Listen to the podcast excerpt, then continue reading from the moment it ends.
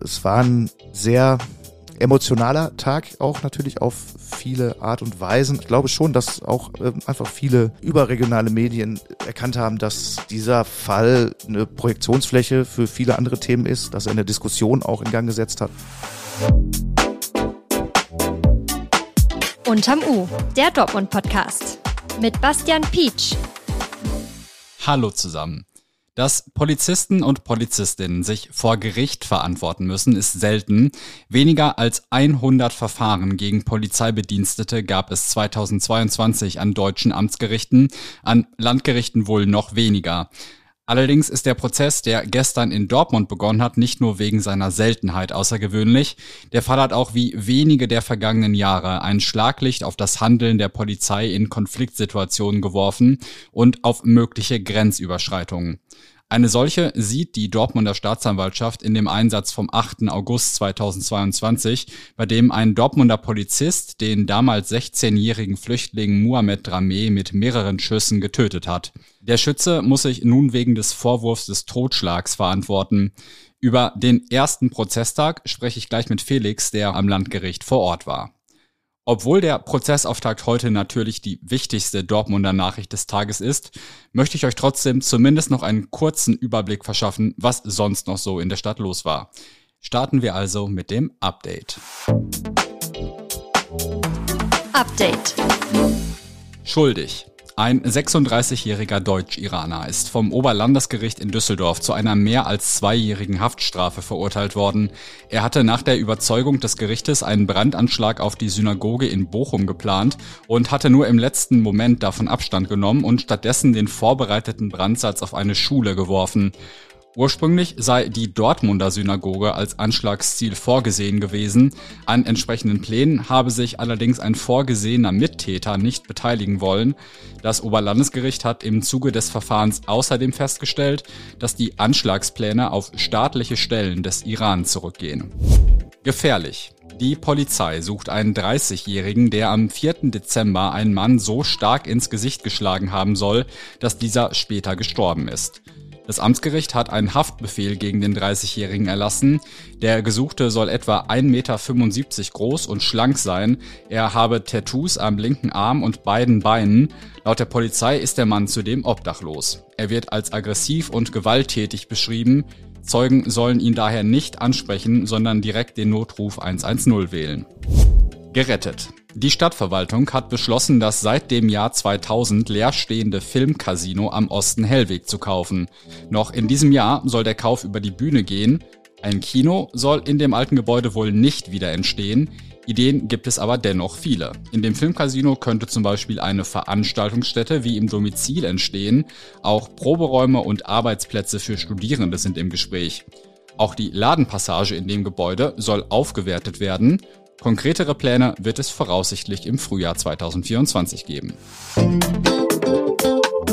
Das Thema des Tages. Felix, du bist frisch zurück vom Dortmunder Landgericht. Dort hat heute der Prozess gegen fünf Polizisten und Polizistinnen begonnen, die an dem Einsatz vom 8. August 2022 beteiligt waren, bei dem Mohamed Drameh erschossen worden war. Es ist einer der aufsehenerregendsten Prozesse wegen Polizeigewalt der jüngeren Vergangenheit. Wie hast du den Tag am Landgericht erlebt? Es war ein sehr langer Tag, ähm, was daran lag, dass er schon am Vormittag begann im Prinzip mit ähm, ja, zwei Demonstrationen, die angekündigt waren. Das Prozessgeschehen selbst hatte natürlich dann auch eine große Erwartung bei allen ähm, äh, geweckt, war dann selbst nicht so umfangreich. Also es wurde wirklich nur verlesen und es gab dann noch äh, weitere Punkte. Es waren sehr emotionaler Tag auch natürlich auf viele Art und Weisen, aber auch sehr an den Abläufen natürlich orientiert, die so ein Gerichtsprozess hat. Die zwei Versammlungen vorweg waren von Unterstützerkreisen, Unterstützergruppen von Mohamed Drameh. Wie verliefen die? Das waren zwei sehr friedliche Kundgebungen, die vor allen Dingen ein Zeichen setzen sollten, eben, dass es vielen Menschen ähm, ja um Aufklärung in diesem Fall geht. Es hatte eine etwas skurrile Ebene, dass ja zwei Unterstützergruppen gibt, die sich in der Vergangenheit nicht so einig waren. Eine, die sich eher so aus dem direkten Umfeld von Mohamed Drameh oder auch aus der schwarzen Community speist und eine weitere, die vor allen Dingen aus dem Umfeld der MLPD, also einer marxistisch-leninistischen Partei, äh, stammt. Das heißt, die Demos fanden dann knapp 50 Meter voneinander entfernt auf dem Bürgersteig vor dem Landgericht statt und ähm, jeder redete vor sich hin. Und die haben sich aber vertragen? Die haben sich vertragen, die haben sich ignoriert. Ähm, und es war natürlich aber ab dem Vormittag schon viel Polizei dann da. Ähm, am Ostwall stand eine Hundertschaft, die zur Vorsicht sozusagen die Situation abgesichert hat, weil es ja schon ein ungewöhnliches Geschehen ist, dann auch so direkt vor dem Landgericht. Die Verhandlung selbst hat dann auch, wenn ich das richtig beobachtet habe, mit Verspätung begonnen, richtig? Ja, richtig. Es gab eine Verspätung von ungefähr einer Stunde, was vor allem daran lag, dass einfach der Andrang so groß war. Also es gab vorab schon natürlich die Akkreditierung für die Presse. Das alleine waren schon äh, knapp 50 Menschen. Und dann gab es so knapp 70 Besucherinnen und Besucher und das hat die Kapazität des großen Saals im Landgericht schon ziemlich gesprengt. Kannst du einschätzen, wer diese 70 Besucher und Besucherinnen waren? Hm, das war sehr gemischt. Es waren viele junge Leute dabei, ähm, viele migrantisch gelesene Menschen, äh, natürlich auch aus den Unterstützerkreisen hat man da Leute wiedererkannt. Ich habe nach dem Prozess mit ein, zwei Leuten versucht, so ein bisschen zu sprechen. Da war man sich nicht so ganz schlüssig, auch wie man jetzt diesen Prozess aufgenommen hat. Also dadurch, dass es äh, so eine große Aufregung vorher hatte und dann im Ereignis, glaube ich, so unspektakulär war, blieb so eine gewisse Ratlosigkeit bei vielen, aber alle haben eigentlich gesagt, dass es ihnen wichtig war, da einfach auch ähm, ein Bild zu kriegen und Unterstützung zu zeigen. Unspektakulär, ja, vor allen Dingen deshalb, weil, glaube ich, gestern nur die Anklage verlesen wurde, richtig? Und noch keine Beweise erhoben wurden, es wurde auch niemand befragt und so weiter. Genau, es gibt unterschiedliche Anklagepunkte ja gegen die fünf Angeklagten insgesamt. Ähm, da ist zum einen der mutmaßliche Schütze, ihm wird Totschlag vorgeworfen. Dann gibt es zwei Polizeibeamtinnen, die an dem Einsatz von Reizgas und Taser beteiligt waren, einen weiteren Polizeibeamten, der auch einen Taser eingesetzt hat und den Einsatzleiter der gesamten Situation, ähm, dem die Anstiftung zu einer Straftat im Amt vorgeworfen wird. Hat das Gericht denn schon durchblicken lassen, auf welche Fragen es bei den kommenden Prozessterminen besonders ankommen wird? Das ist zum jetzigen Zeitpunkt ziemlich schwierig abzuschätzen. Ähm, so rein formal wird es so laufen, dass der zweite Prozesstermin jetzt am 17. Januar eine Möglichkeit ist für die Angeklagten, sich nochmal einzulassen. Und ab dem dritten Prozesstermin werden dann äh, die Zeugen vernommen. Und das könnte sicherlich zu einer der größten Herausforderungen bei diesem Prozess werden, denn es gibt so circa 50 Zeuginnen und Zeugen aus unterschiedlichen Bereichen, die natürlich dann auch alle gehört werden müssen. Die fünf angeklagten Polizisten und Polizistinnen haben sich mit öffentlichen Äußerungen bisher zurückgehalten.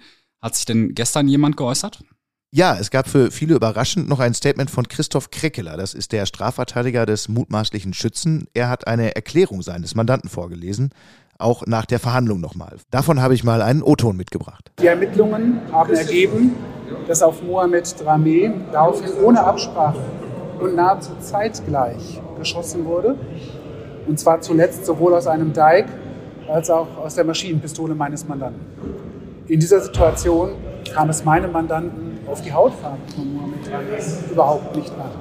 Außerdem enthält die Erklärung noch den Zusatz, dass auch der Mandant und dessen Familie durch die Situation stark belastet seien. Das hat im Gerichtssaal für so ein bisschen Raunen gesorgt und auch nachher für eine Reaktion der Anwältin der Nebenklage, dass man das ein bisschen unpassend fand, das in diesem Kontext dann zu sagen. Was war denn dein Eindruck von den Angeklagten so, während die Anklage verlesen worden ist? Da es ja hauptsächlich Punkte waren, die auch jetzt durch die Berichterstattung der vergangenen Monate bekannt waren und natürlich kennen auch die Angeklagten die Inhalte, ähm, haben sie sich relativ regungslos eigentlich gezeigt. Man hatte fast den Eindruck, dass sie sich natürlich auch bemüht haben, ähm, da jetzt nicht zu sehr aufzufallen, weil schon wirklich alle Augen auf sie gerichtet waren, auch aus dem Zuschauerbereich. Natürlich gab es sicherlich einen sehr starken Impuls zu sehen, wer sind denn eigentlich die Personen, die da beteiligt sind. Nach der Anklageverlesung hat sich die Dortmunder Rechtsanwältin Lisa Grüter zu dem Verfahren geäußert. Sie vertritt die Familie von Mohamed Rameh als Nebenklägerin. In das Interview mit ihr, was da im Gericht geführt worden ist, hören wir auch mal kurz rein. Von Anfang an ein völlig verfehlter Einsatz. Ein, in einer statischen Lage gegen einen Menschen, der sich völlig passiv verhält, ähm, Pfefferspray einzusetzen ohne Androhung. Das war von Anfang an rechtswidrig und verfehlt. Und die Dynamik, die dann dadurch äh, entstanden ist und in Gang gesetzt wurde, die ist erst dadurch ähm, entstanden. Kannst du das nochmal einordnen?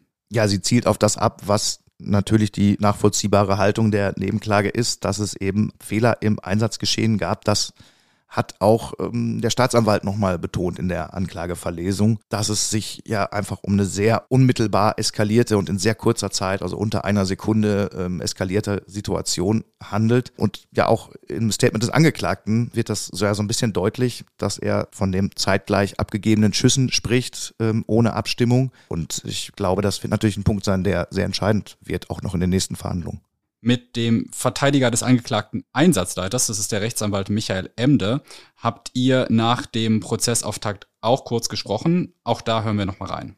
Nun, das wird sicherlich eine interessante Beweisaufnahme werden, die hoffentlich zu dem Ergebnis kommt, dass unser Mandant zwar durch den Einsatz vielleicht den Tod verursacht hat, aber dass das sicherlich kein strafbares Verhalten war. Worauf stellt er da ab? Das kann er dir natürlich, weil nur er seine Strategie kennt, die er auch, wie er betont hat, nicht verraten möchte, äh, am besten selbst beantworten. Aber ja, ich vermute, es geht da natürlich auch wieder um die Frage, wer hat welche Verantwortlichkeit für welche Entscheidung in dieser ganzen Kette, in diesem Einsatz gehabt. Da ist natürlich der Einsatzleiter die entscheidende Person. Es ging ja jetzt gestern noch nicht um so viel Inhaltliches, aber wenn du dir den ganzen Tag mal so zusammen anschaust, hat der schon etwas durchblicken lassen, wie es bei den kommenden Terminen im nächsten Jahr weitergehen könnte? Ja, es wird viele Zeugenbefragungen geben und damit natürlich auch nochmal viele Sichtweisen. Also auf dieser Liste stehen nach allem, was ich weiß, natürlich äh, vor allem die anderen beteiligten Polizeibeamten.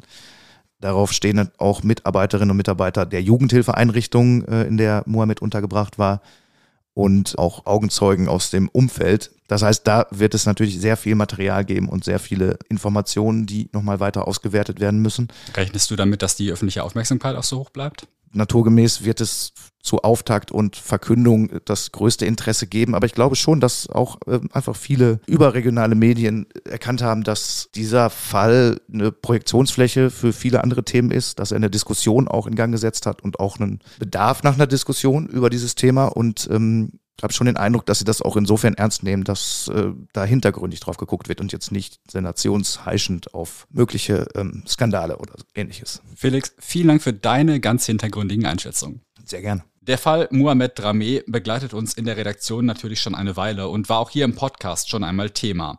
Am 1. Dezember habe ich mit meinem Kollegen Lukas Wittland über die Erwartungen für den Prozess gesprochen, zum Jahrestag des damaligen Einsatzes im August hat mein Kollege Kevin Kindle außerdem eine Videodokumentation über den Fall zusammengestellt. Die Links dazu und natürlich auch zu unserer umfangreichen Berichterstattung vom ersten Verhandlungstermin gestern findet ihr in den Show Notes. Für den Prozess am Landgericht sind insgesamt elf Verhandlungstermine angesetzt. Der nächste liegt allerdings erst im Januar. Ein Urteil könnte es nach jetzigem Stand am 17. April 2024 geben. Wir halten euch dazu natürlich auf rn.de auf dem Laufenden. Zum Schluss möchte ich euch noch auf unsere Weihnachtschance hinweisen. Wenn ihr aktuell ein RN Plus Probeabo abschließt, habt ihr die Möglichkeit, einen Kreuzfahrtgutschein für zwei Personen zu gewinnen. Die Aktion läuft noch bis Ende des Jahres. Der Gewinner oder die Gewinnerin wird dann am 2. Januar informiert.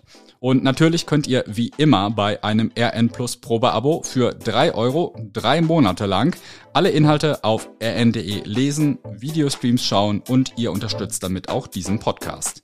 Einen Link findet ihr in den Show Notes. Damit war's das für diese Folge. Bis morgen und wir hören uns.